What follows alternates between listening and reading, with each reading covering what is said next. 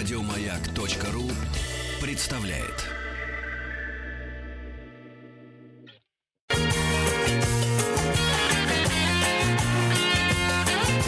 Бахтанг Махарадзе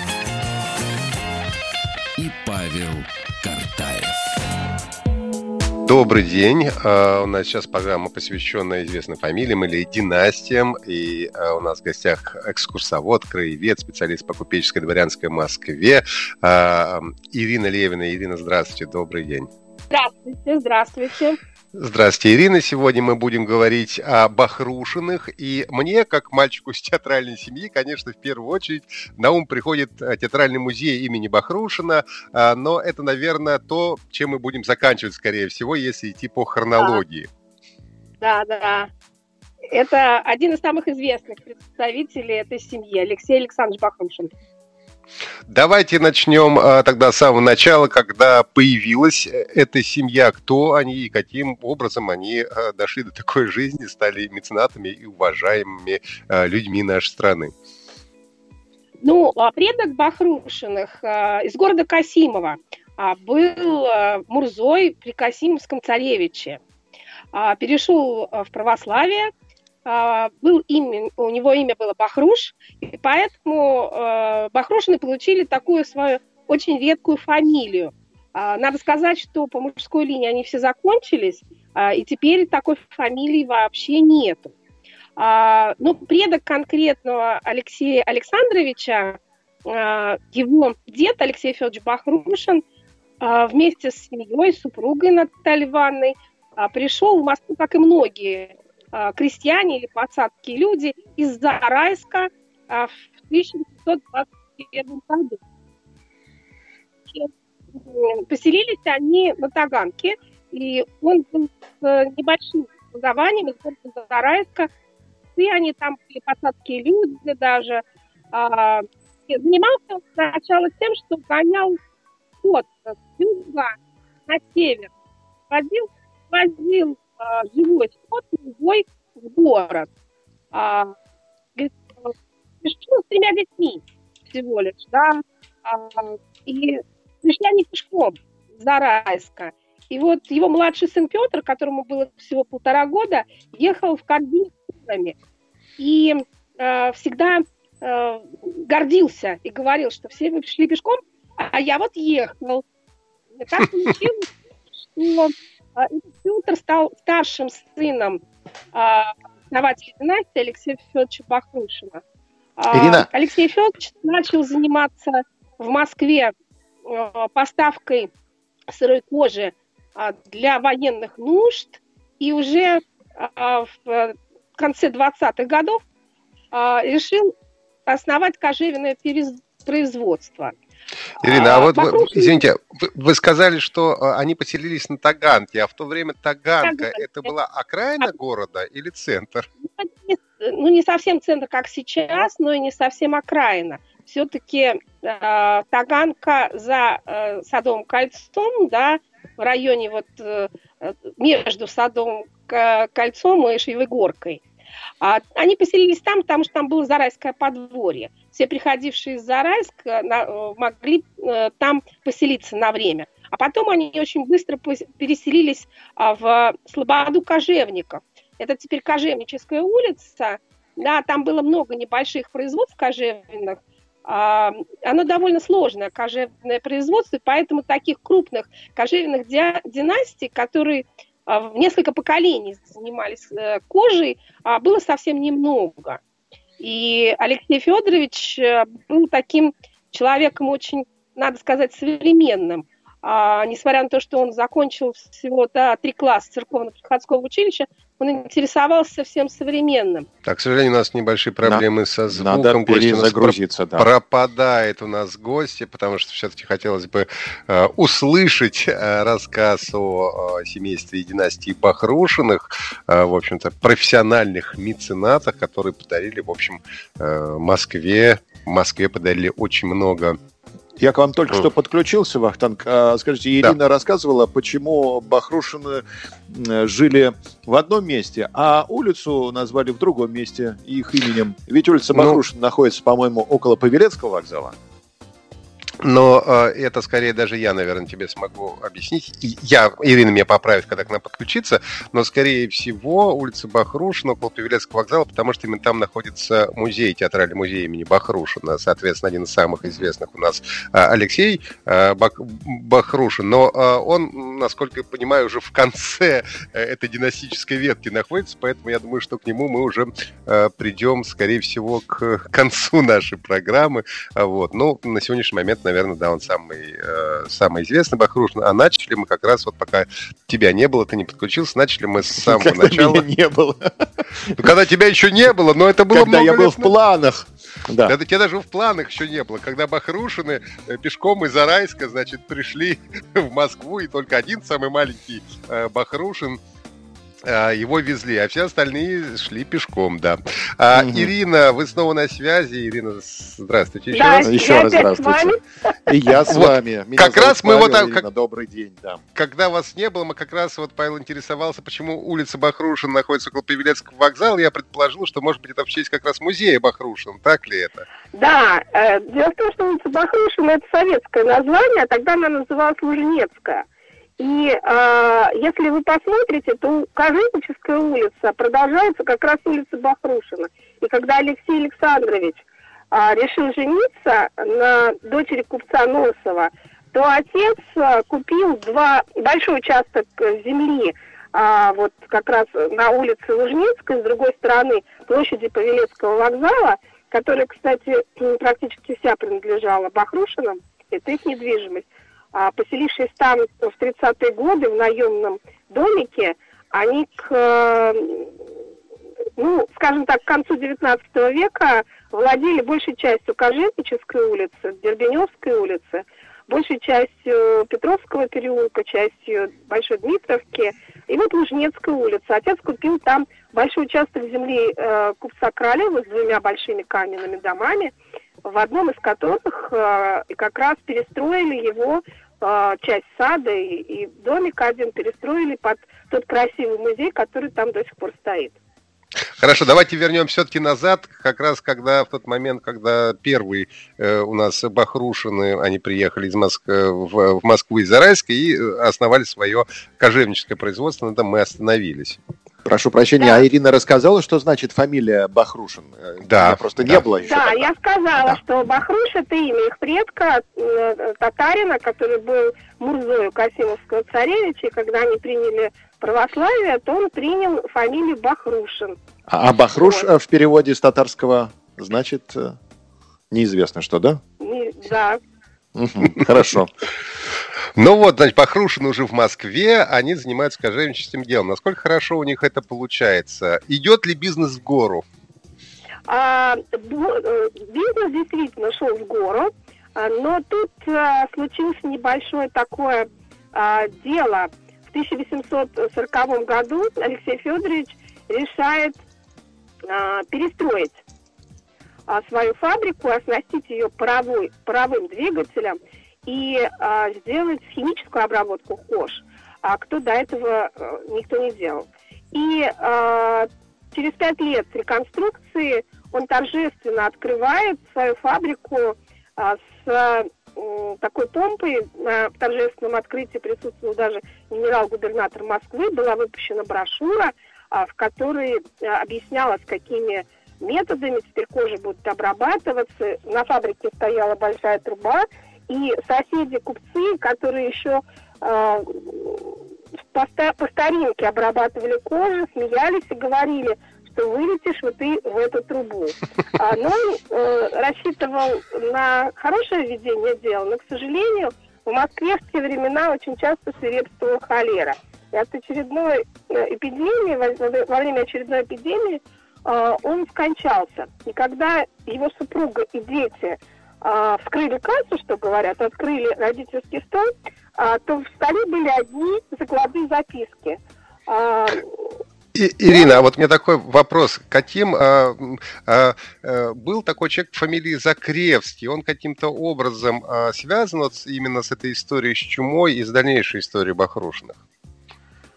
а, да нет, не связано с этой чумой. И с, Закревский был как раз генерал-губернатором а, которого э, очень уважали Бахрушины, и э, он присутствовал на открытии этого музея.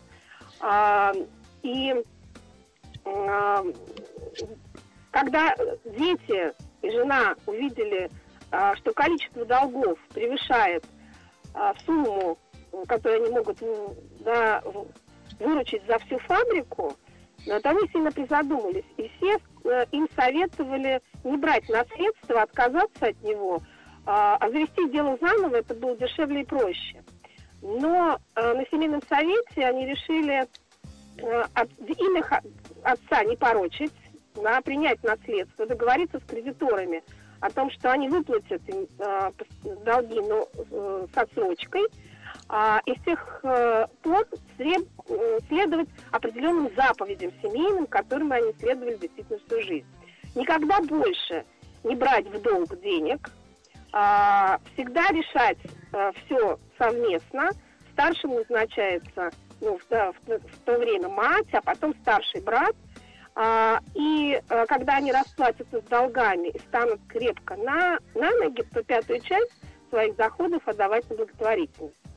Надо сказать, что к 50-м годам они уже достаточно крепко стояли на ногах, а в 60-е годы они напротив своей кожевенной фабрики основали суконную фабрику, и еще 30 лет, до 80-х годов, они э, покупали недвижимость, складывали деньги в банки, они были пальщиками крупного учетного банка, купеческого банка. И свои благотворительные дела они начали после 80-х годов.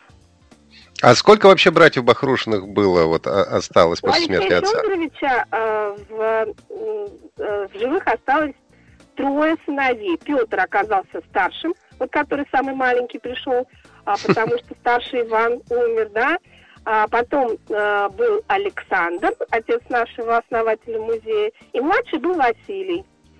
А, все они жили в Кожевенной Слободе, в одном, э, вокруг одного и того же дома. Сейчас на этом месте бизнес-центр стоит, к сожалению. Обе фабрики снесены. При этом Суконная снесена буквально недавно совсем. А, а матушке а нам что-нибудь известно? Наталья Ивановна Потоловская была очень деловая женщина. А, до своей смерти она а, руководила э, сыновьями, руководила делом. Она как раз была записана в первую гильдию. Да, сыновья были у нее в подчинении, можно сказать, слушались ее. И после ее смерти э, старшим, кто руководил делами, был Петр. Э, да, и его слушали, говорили, э, называли его батюшка-братец, вот так вот. А, и после ее смерти они разделили как бы, ну, э, бизнес-ответственность, да.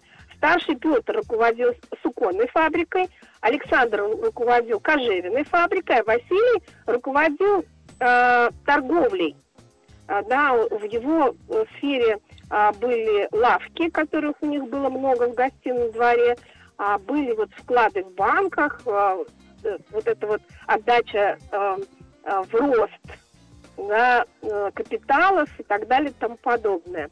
Первым, к сожалению, умер Петр. Он умер в конце XIX века, в 1894 году. И только тогда Бахрушины начали делить наследство на три части. Они поделили, да, а, и а, третью часть э, распределили, вот та, которая принадлежала Петру, они распределили между его наследниками, а у него было четверо взрослых сыновей, было достаточно много. Вот, э, поэтому... А вот Александр Алексеевич, средний брат, э, отец нашего основателя музея, он дожил практически до революции. В 1916 году скончался, он пережил всех своих братьев, а вот, э, и крепко очень держал э, в своих руках все дела Бахрушина. Они... А Бахрушины... Ой, простите, да, Вахтанг. Ничего, я просто хотел спросить, а у них был, у них у каждого было по фабрике, по своей, а у них это все-таки был общий семейный бизнес или они как-то разделились? семейный бизнес, нет, они просто руководили фабрикой каждой своей, но это было товарищество Алексея Бахрушина сыновья. Это все было общее. Ирина, скажите, а Бахрушины были монополистами в своем бизнесе или они делили рынок э, с какими-то компаниями? Нет, нет, и нет, были еще Жемочкины, Соколовы, просто они э, в Москве они были крупнейшими производителями а, Софьяновых э, и лайковых кож. А, из Софьяна делали сапоги, из лайки делали перчатки. Они были крупнейшими, потому что более мелких скупали или по другим Нет, причинам? они никого не скупали. Нет, у них было просто очень крупное производство. Просто угу. таких крупных кожевенных заводов никто не заводил. Угу. Скажите, а как, какой образ жизни был у этих людей? Не знаю, они, может быть, там, а, устраивали какие-то пирушки, или наоборот, это были скромные люди, они жили все вместе или по отдельности? Они э, жили очень дружно, э, ну, каждый, э, каждый, э, каждый брат имел дом, э, и Алексей и Петр жили просто на одной улице друг напротив друга, э, здесь же жили их сыновья, и э, они жили э, как-то внутрисемейно, очень дружно, их было много – а, устраивали большие семейные обеды, очень любили театр. А, и приходили, а, у них были ложи в, в, в малом театре, а у них были ложи в большом театре, и не пропускали ни представления, ни премьеры. Но про них говорили, что приходили они в театр со своим яблоком, потому что не тратили денег на буфет.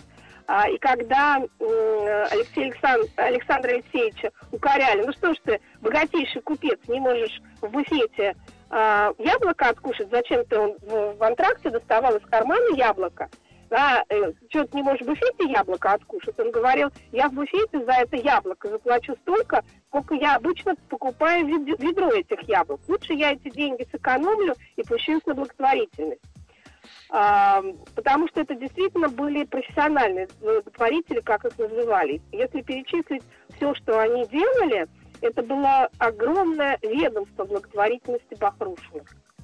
А в какой момент они начали заниматься благотворительностью? Как раз после смерти а, отца? А, нет, гораздо позже, когда они очень... Э, вот 80-е годы, когда уже было две фабрики, когда было уже а, огромное количество недвижимости, когда они сделались богатейшими людьми. И, как всегда, благотворительность, наверное, была связана с какими-то внутрисемейными такими... Ну, я всегда считаю, что благотворительность начиналась с внутрисемейных проблем. Заболел Василий, и э, когда выздоровел, то э, братья решили основать городскую больницу. Да, вот давайте сейчас мы здесь остановимся. Что будет, было дальше, мы узнаем сразу же после выпуска новостей. У нас в гостях Ирина Левина, экскурсовод, краевед, специалист по купеческой дворянской Москве. Мы сегодня говорим о фамилии, о династии Бахрушиных.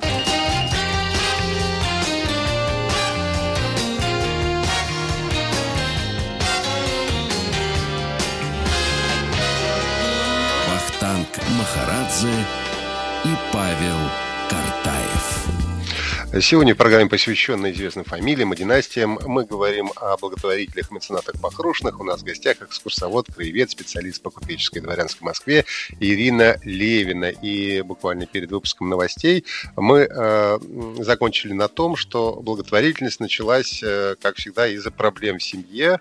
Э, заболел, кажется, Василий, да? Василий, да. И тогда а, что сделали и Тогда, и тогда Бахрушины э, выделили 450 тысяч рублей э, для э, городского управления и сказали, что они жертвуют эти деньги э, на устройство городской больницы. А, а пересчете на современные деньги, это вот. какая? Большая сумма? 450 тысяч рублей? Это огромная сумма. Это огромная сумма, 450 тысяч рублей. Это 45 это, да, миллионов, наверное, да? А, ну, миллиарды да, нет, даже. это больше даже. Это больше 45 миллионов точно. Вот. А, с одним условием они жертвовали. Всегда деньги, а, что часть денег идет на строительство, то есть на возведение этого комплекса, а остальные деньги кладутся в банк под проценты, и на эти проценты содержится это благотворительное заведение. В совет заведения всегда входили Бахрушины, и они же наблюдали за строительством потому что они считали, что так эти деньги будут расходоваться а, ну, наилучшим образом. Поэтому, в отличие от всех других, которые могли просто деньги отдать или э, купеческому обществу, или городскому самоуправлению, а, да, и в их честь строилось какое-то благотворительное заведение. Нет, э, Бахрушины всегда участвовали в этом сами. Они э, буквально до покупки кирпичей все, все устраивали, да, строили благотворительное заведение, торжественно его открывали и передавали его городу. А, и с этой больницы, которую они построили на Стромынке, а, в этот момент им практически принадлежали сокольники, а, большая часть. И вот на границе их владений город выделил землю достаточно большую, и они построили очень современную больницу с большими коридорами, а, чтобы отдельно отделения были, да, разные. А, э, там можно было содержать любых больных, кроме инфекционных.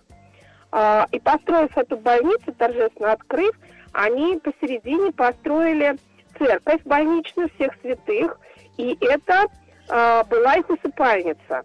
К тому времени место на Даниловском кладбище, где были похоронены родители а, и умершие а, братья и сестры маленькие, у них, а, в общем, места уже больше не было. И тогда они вот хотели устроить э, в 82 году да, вот эту семейную усыпальницу при больнице под, этим, под этой церковью. Склеп такой. А, в этот, а в этот год как раз вышло запрещение устраивать склепы в церквях. Да, и Василий Алексеевич а, пошел к генерал-губернатору, а, князю Владимиру Андреевичу Долгорукому, а, которого Бахрушина не раз выручали и деньгами, и одолжениями, и какими-то поручениями, и просьбами. А, и вот а, попросили сделать исключение, а, разрешить ему строить склеп в возводимой церкви, да, а, при вот а, больнице, которая, кстати, украшает город до сих пор. Это больница в Сокольниках, раз... да? Больница Сокольническая, больница, она называется, по-моему, сейчас э, Остроуховская, хотя, mm или Остроумовская, но она к э, Бахрушиным, э, то есть это название к Бахрушиным никак не относится, хотя последние лет 10 э, да, руководство больницы и портреты Бахрушиных там повесило, и э, ходатайствует, чтобы больницы вернули имя Бахрушиных. Она называлась имени братьев Бахрушиных как раз вот а, до 1917 года. А, и а, церковь, э, склеп был устроен, и там все братья, кстати, с женами лежат до сих пор. А с чем был связан запрет э, на строительство склепов? На э, устройство склепов под церквями, ну, опять же, с эпидемиями все связано было. И все-таки им разрешили, да? Им разрешили. Им разрешили. А, а в 1929 году вышло уже новое постановление, и Алексея Александровича Бахрушина вызвали в Моссовет и сказали, что он должен или э, вынести своих родственников э, из этого храма, что храм закрывается, или ему предложили зацементировать этот склеп. И вот Юрий Алексеевич Бахрушин своих вот сын, основатель музея, в своих воспоминаниях описывал, а, как они спустились в склеп, последний раз в молились, потушили лампады у предков, у могил предков и зацементировали э, всю эту семей, все это семейное захоронение, они там а, под полом церкви в больнице до сих пор лежат. Но можно сказать, что они тем самым спасли это захоронение? Да, да, да. То есть, если Алексей бы они этого не сделали? А, если бы они не сделали, то перенеся на другое, любое другое кладбище, или Даниловское, или Новоалексеевского монастыря, где э, хоронили э, купцов, могилы бы были уже уничтожены давно. Больница была первым вот их большим благотворительным Пер, таким Первым актом. большим, да. При этом они вложили не только вот эти начальные деньги, 450 тысяч. Когда открылась больница, они пожертвовали еще 400 тысяч на то, чтобы при этой больнице устроить а, дом трезвения в Сокольниках, сейчас бы это назвали хоспис, на 200 человек а, корпус для подверженных неизлечимых недугам, неизлечимым недугам. И они оплачивали работу, это была бесплатная больница, и это бесплатный хоспис, и они оплачивали работу сиделок и врачей. Это была такая уникальная, надо сказать, вещь. И э, все больные считались как бы презреваемыми имени, им, именно Бахрушинами. А потом, э, когда умирал кто-нибудь, да, вот, допустим, умер Петр Алексеевич у нас, э, Петр Алексей, э, Алексеевич у нас ставил в больнице капитал. А, после смерти а, Василия Алексеевича тоже была построена, допустим, амбулатория при больнице. После смерти а, его супруги была построена светолечебница или, рентгеновский кабинет, один из первых в России. То есть они пожертвовали еще 150 тысяч. Там э, почти миллион был потрачен на эту больницу. Э, следующий крупный, два крупных проекта, которые они вели, А, это был детский приют в тех же Сокольниках, сиротский приют, на который э, они потратили 650 тысяч рублей, и возведение дома бесплатных квартир имени братьев Бахрушиных. А, да, это тоже ну, вот сразу же после больницы одновременно практически на земле, которая принадлежала Василию Алексеевичу Бахрушину, а, был возведен комплекс. А, закончилось это в начале века, в 1906 году. За полтора миллиона рублей они построили огромный комплекс, а, а, который стоит напротив Кремля. Сейчас там Роснефть находится. Хм. А, с, домо, с домовой церковью, с огромной территорией во дворе на полторы тысячи э, презреваемых и 100 курсисток. То есть там на первом этаже располагались комнаты, в которых могли жить девушки-курсистки 4 года. Условием их бесплатного проживания а, могли, могли быть только хорошие оценки а, на высших женских курсах а, и э, да, э, успешная сдача экзаменов. То есть они не могли жить там вечно. Они должны были хорошо учиться и э, поступить потом на работу. И также там могли поселиться вдовы, имеющие детей, а, которые не могли, э, больше двух детей, которые не могли работать и одновременно воспитывать детей. И э, для них было были созданы все условия, их кормили а, бесплатно, детей обучали в школах, там было ремесленное училище для мальчиков и для девочек. А, да, мальчики там содержались до 12 лет, но это была вообще такая практика по стране, что в 12 лет мальчик может уже идти работать, и э, да, помогать семье. А девочки содержались до 18 лет и получили, получали профессии э, белошвейки, вышивальщицы, рукодельницы. Там было э, очень, они содержали при этом э, приюте, да, в доме бесплатных квартир, отличное совершенно заведение, рукодельная школа такую ремесленную. И вдовы, э, которые там жили, не только ухаживали там детский сад, там школу за детьми, но они тоже им купили машинки Зингер, и они тоже там шили. Но они это делали для того, чтобы потом эти э, выпускницы и выпускники работали на них или просто так это делали? Нет, нет, нет. А почему на них-то? На них ну... никак. Для того, чтобы они имели профессию. Для того, чтобы они могли зарабатывать, не быть нищими. Также э, вот при детском приюте в Сокольниках, э, в котором содержалось 125 э, детей разного возраста, не только мальчики. А, там а, был построен огромный, на огромной территории. А, сейчас она существует рядом а, с а, водопроводной станцией, вот там вот а, в Первом Рижском переулке.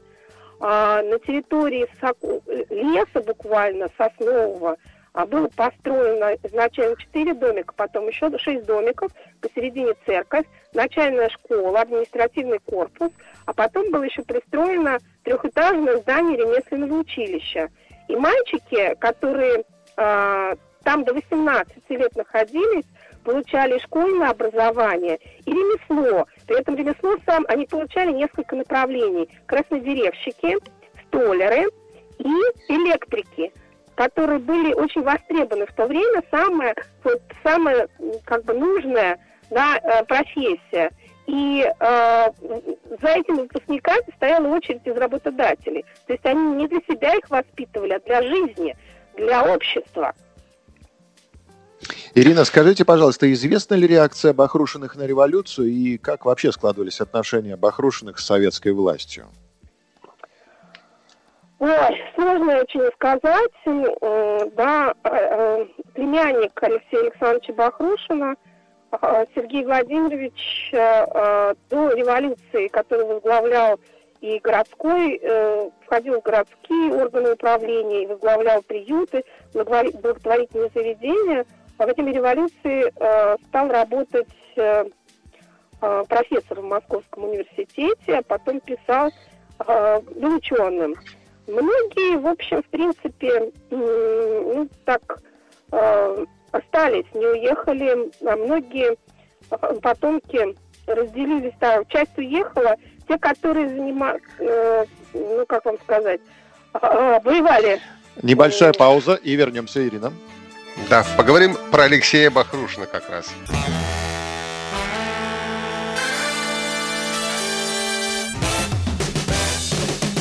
Вахтанг Махарадзе и Павел Картаев. А сегодня программа, посвященная фамилиям. Мы говорим об охрушных, благотворителях, меценатах. У нас в гостях экскурсовод, краевед, специалист по купеческой дворянской Москве Ирина Левина. Я думаю, у нас как раз осталось время для того, чтобы поговорить ну, о самом, наверное, известном Бахрушине. Это Алексей Бахрушине, который как раз, в общем, и вошел э, в революцию в том числе. Да, принципе, они все в революции, практически все здесь остались, потому что считали, что ну, они без родины не могут, и они так со всеми своими рабочими жили одной семьей, что ничего не грозит здесь, никто не видел. Все работали и продолжали работать. Алексей Александрович, конечно, выдающийся. Но они все были в этом отношении, э, многие выдающиеся коллекционеры. И его старший двоюродный брат Алексей Петрович собрал э, огромную коллекцию, которая легла Э, который в историческом музее тоже а, часть его фонда составляет. А, а Алексей Александрович э, начал собирать свою театральную коллекцию наспорт. Просто наспор. Просто наспорт, да. Он поспорил со своим приятелем и с э, братом, что он в короткий срок соберет не меньше там, предметов театрального искусства, чем вот приятель. И действительно, э, начал собирать и увлекся этим. Э, у него был принцип э, комплектования, э, все, что связано с театром, да, и у него был еще такой принцип, э, что как настоящий купеческий, э, не платить дорого за экспонаты, а по возможности покупать очень дешево, а еще лучше э, получать в дар от живущих э, деятелей театра. А, и если он а, шел торговаться, ну, приходил в антикварную лавку видел а, какую-то вещь, которая ему очень нравится, а, то он торговался за соседнюю вещь, а, которая ему не нужна. И изводил а, продавца до такого состояния, что он говорит, ну, я еще немножко подумаю, продавец стоял такой, ну, полчаса на тебя потратил, я с тобой тут, э, да, провел, а ты еще ничего здесь не купишь. Он говорит, ну, чтобы вам не обидно было, ну, я вот эту вещь куплю, сколько она стоит? И продавец, конечно, называл там э, минимальную сумму, потому что э, они торговали за более дорогую вещь. И Алексей Александрович говорит, ну, очень хорошо, вот я ее и куплю. Вот такими методами он собирал коллекцию. Или, допустим, приходил к нему э, актер Садовский. Да, э, перед этим приходом Алексей Александрович все, что э, в его коллекции было от э, Садовского, что он покупал, он из коллекции убирал.